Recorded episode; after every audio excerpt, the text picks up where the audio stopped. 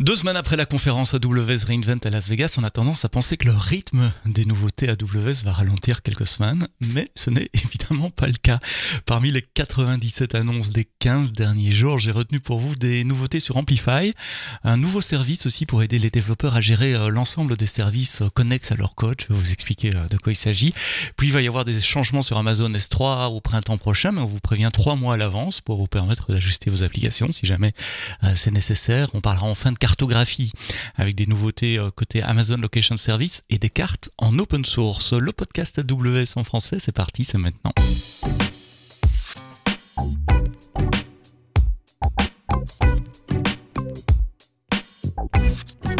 Bonjour, bienvenue euh, dans cette année qui se termine. Un nouveau podcast comme tous les vendredis matins. Merci de nous écouter, de vous être abonné dans vos applications de podcast sur Spotify, Deezer, Apple Podcast, Google Podcast et euh, j'en passe. Et, et, non pas des meilleurs parce que j'ai cité les meilleurs déjà. Euh, une semaine sur deux, vous le savez, nous revenons sur les, les nouveautés des deux dernières semaines. il y a eu beaucoup de nouveautés annoncées il y a deux semaines puisque c'était la conférence AWS Reinvent à Las Vegas. Je vous ai fait trois épisodes du podcast enregistré euh, sur le plateau à Las Vegas, à la source directement. Alors c'était des, des, podcasts relativement courts, hein, comme d'habitude, un quart d'heure, 20 minutes, donc forcément ils étaient biaisés, forcément on n'a pas parlé euh, de tout.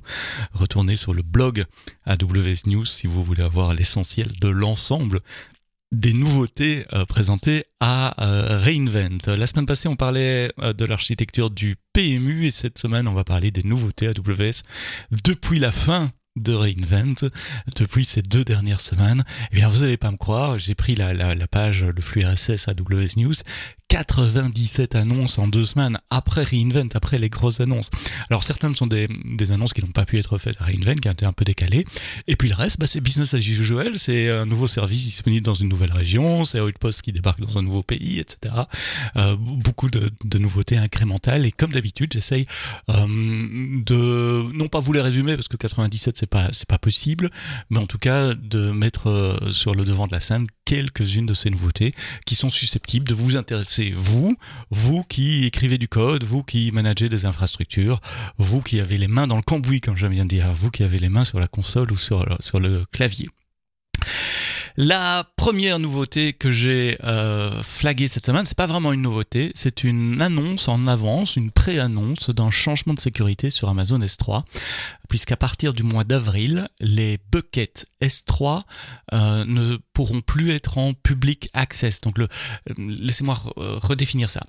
Buckets S3 auront l'option block public access activée par défaut, et puis aussi les anciennes access control list, les ACL, euh, seront euh, désactivées pour les nouveaux buckets. Évidemment, pour vos buckets existants, on va rien changer, ça pourrait casser vos applications, donc on va pas faire ça.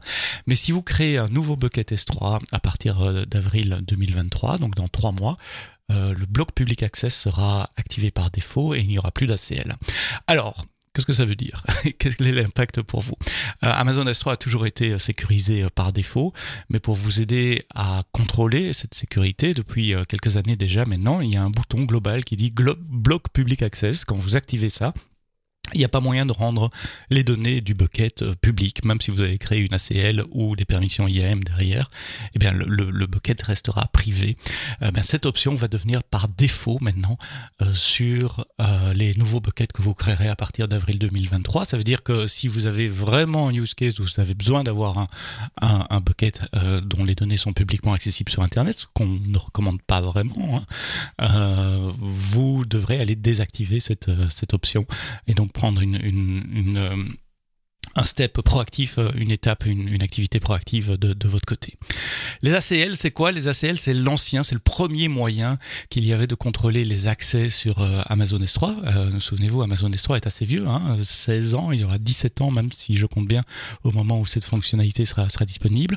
Et euh, depuis, euh, IAM est passé par là. Et maintenant, la, la, bonne manière de gérer des sécurités sur S3, c'est d'utiliser des politiques, soit au niveau du bucket, soit au niveau des entités qui accèdent à votre bucket, comme les ou les users ou les groupes IAM et de définir vos politiques d'accès dans IAM. Ceci dit, pour des raisons de compatibilité, les ACL, les Access Control List étaient toujours là et donc aujourd'hui, savoir si vous avez accès à un, bucket S3 ou, pas, ben, c'est la somme des, des l'union plutôt ou l'intersection, je devrais dire en termes d'ensemble des politiques qui sont sur IAM et des politiques qui sont sur ACL.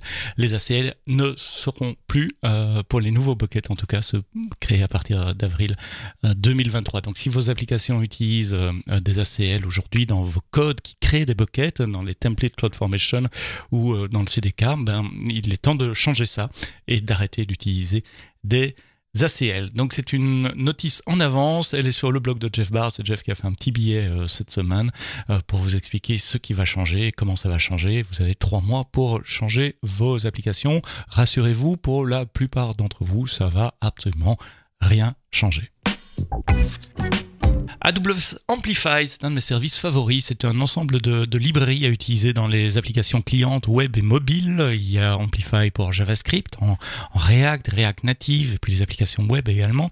Puis il y a Amplify pour Vue, pour Flutter, il y a Amplify pour Swift, pour iOS et macOS. Et puis il y a Amplify Android. Eh bien c'est Amplify Android qui a une sérieuse mise à jour. Il passe à la version 2 avec quelques gros changements et des simplifications au niveau de l'authentification, euh, essentiellement de la fédération d'authentification.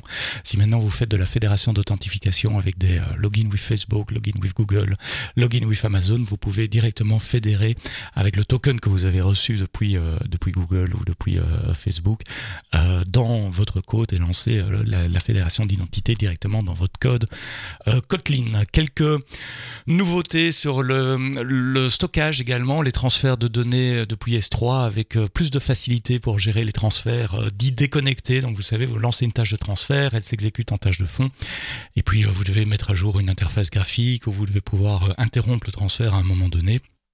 C'est plus facile maintenant, avec notamment une nouvelle API GetTransfer qui vous donne tous les transferts en tâche de fond euh, qui sont en cours. Et puis des escape hatch. Amplify ne couvre pas la totalité des services AWS. On parle d'S3, de Cognito, d'AppSync en général.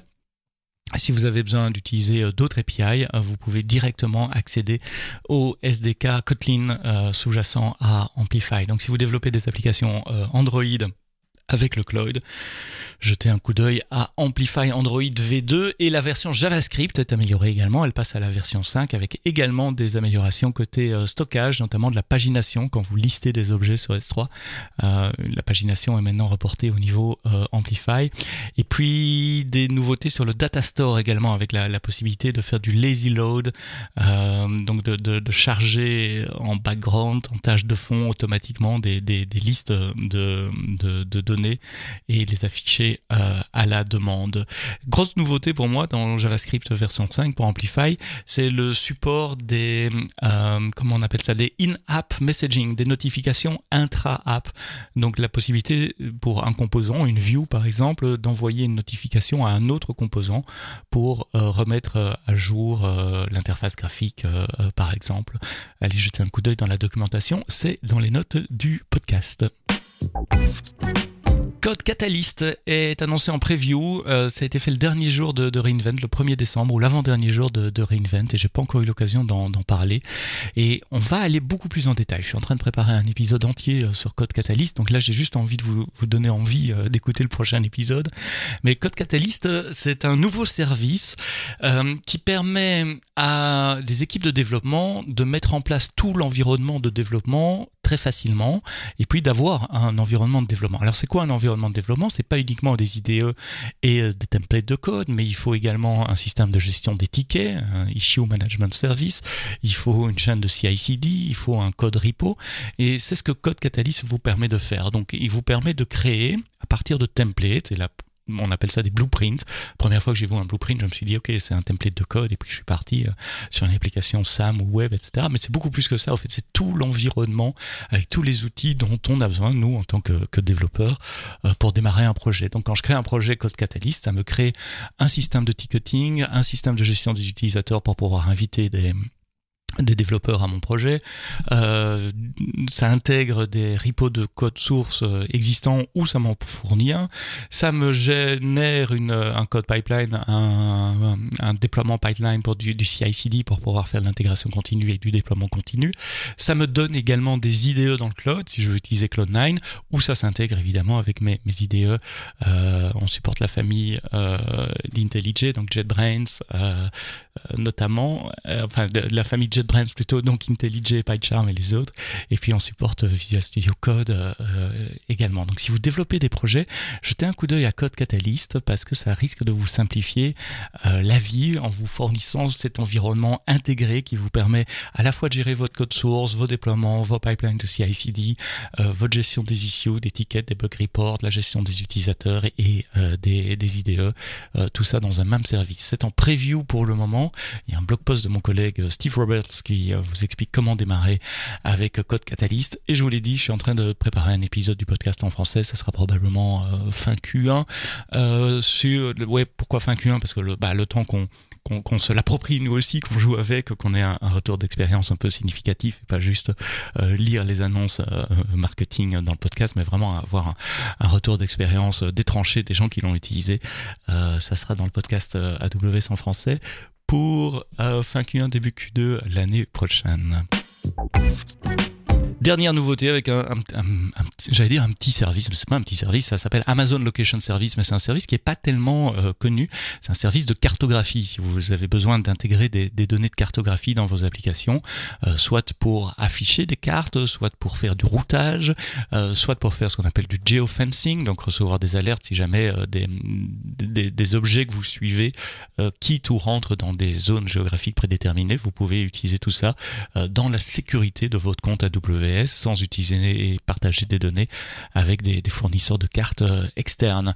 Eh bien, Amazon Location Service utilise euh, des services de cartes comme celui de, Here ou Esri par exemple, et nous ajoutons aujourd'hui Open Data Maps, donc un, autre fournisseur de cartes bien connu, hein, euh, open source, géré par la communauté notamment donc qui est une nouvelle source de, de data dans euh, Amazon Location Service et donc euh, avec Open Data Map, ben, vous développeurs, vous pouvez intégrer euh, des cartes OSM. OSM, c'est OpenStreetMap, pardon, des cartes OSM dans vos applications web ou euh, mobile. Et puis j'ai repéré l'info sur un site de news qui s'appelle euh, Gizmodo également. Euh, Amazon et Meta et Microsoft et un quatrième qui est TomTom, le, le leader ou l'ex-leader de la navigation par GPS, euh, fondent ensemble une fondation qui s'appelle Ouverture Maps, euh, qui est sous l'égide de la, de la Linux Foundation. Donc c'est un des projets de Linux Foundation, qui est une fondation open source euh, dont l'objet est le partage et la collaboration sur des données de euh, cartographie, aussi bien pour construire que pour euh, vérifier la qualité, fournir des données structurées liées à la cartographie, comme les points d'intérêt par exemple.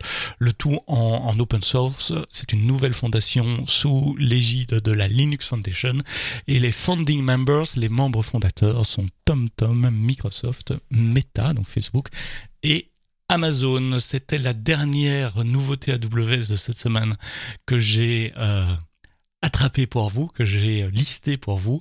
Il y en a d'autres, hein, 97 euh, des, sur les deux dernières semaines depuis AWS euh, Reinvent. Je vous laisse digérer tout ça. Merci d'avoir écouté le podcast AWS en français jusqu'au bout. La semaine prochaine, euh, mes invités, on parlera de Jagi. C'est une nouvelle mutuelle. Comment on crée une mutuelle from scratch et pourquoi on décide de mettre son système informatique dans le cloud? On répondra à ces questions la semaine prochaine, vendredi matin, avec mes invités. D'ici là, quoi que vous codiez, codez-le bien. Bye.